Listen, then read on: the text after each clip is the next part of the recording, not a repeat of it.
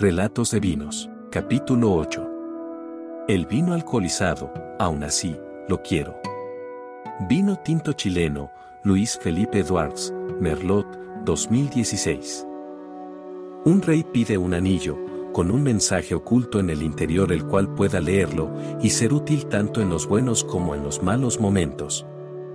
En una ocasión en una victoria lee la inscripción, y este solo decía, Esto también pasará. Cuando probé este vino lo califiqué como alcoholizado. Es un término utilizado cuando un vino presenta un sabor preponderadamente alcohol y se considera como defecto. Pero a pesar de una valoración material negativa, para mí, este vino era el adecuado. ¿Cómo puedes calificar a un vino que por sí solo nunca pretendió tener un defecto, un daño, una disfunción?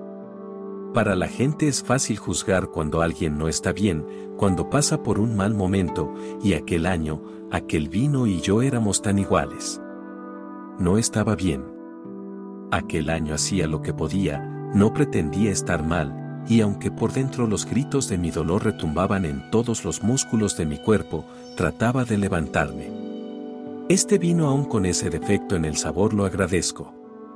Porque era el que tenía en la mesa era el que me acompañaba en mi cumpleaños, así que lo aprecio y lo reconozco. Debo decir que esos años fueron muy difíciles. Un día te duermes enamorado de una bella italiana soñando en verla de nuevo y al otro día te despiertas sin saber que tu vida va a cambiar. Despiertas sin saber que deberás dejar de ser la persona que eras para adaptarte a una situación distinta. Y deberás sacar el genio del perro, un temperamento escondido que ni sabías que lo tenías. Los cabalistas dicen que cuando llega una situación difícil a tu vida en vez de negarlo debes decir, sí, lo acepto, lo tomo, lo reconozco, y humildemente pido ayuda para salir de esto, ya que todo tiene una intención, y a veces solo el dolor permite estos cambios. Se dice que en el cielo se reúnen diferentes seres de ambos bandos tal como si se tratara de una junta corporativa, y se planean, y se aceptan ciertas situaciones para la vida de los hombres para ponerlos a prueba. Deja decirte que no importa lo más preparado que estés o el dinero que tengas, si has de tener una preocupación por falta de dinero no tendrás. No importa lo bueno o lo injusto que haya sido la vida, si has de tener alguna desavenencia e injusticia la tendrás. No importa que tengas tus sueños encaminados a un objetivo, si se han de joder, se joderán y punto. Todo tiene un motivo, y es que debemos de crecer en esta vida.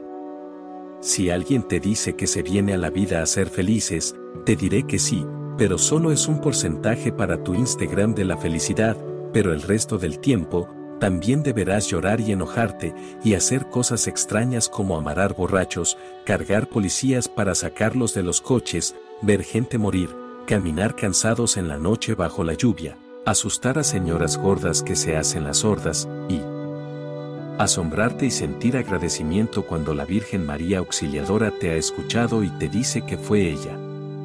Y también decir sí, soy un cabrón, pero no un maldito cabrón, entre otras cosas y todo por amor. Si alguna vez crees saber quién eres, deja decirte que los hombres somos como los juegos de Legos. Estos juegos de fichas de construcción para niños. A veces la vida nos golpea tan fuerte que debemos rompernos y reconstruirnos en uno nuevo. ¿Conoces el cuento del hombre y el río? Es sencillo. Un hombre se baña en un río y 20 años después se vuelve a meter. Aunque es el mismo hombre y el mismo río, la realidad es que no puede ser ni la misma agua, ni la misma persona de hace 20 años. A mí me pasó cuando volví un año después de querer volver a salir a caminar al Parque del Arte de la ciudad de Puebla, simplemente no podía reconocerme. Era yo una persona tan distinta al que caminaba por el parque que no quise volver a regresar. No deseo cometer una injusticia con el fabricante de este vino al referirlo como alcoholizado.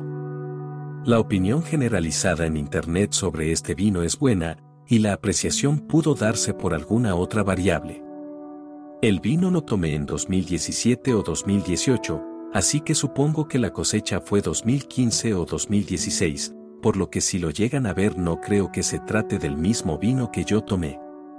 En cuanto a que si pienso volverlo a comprar, la respuesta es no, y son dos motivos, prefiero recordarlo tal como fue, y con mucho agradecimiento, y la segunda es que me gusta conocer nuevos vinos.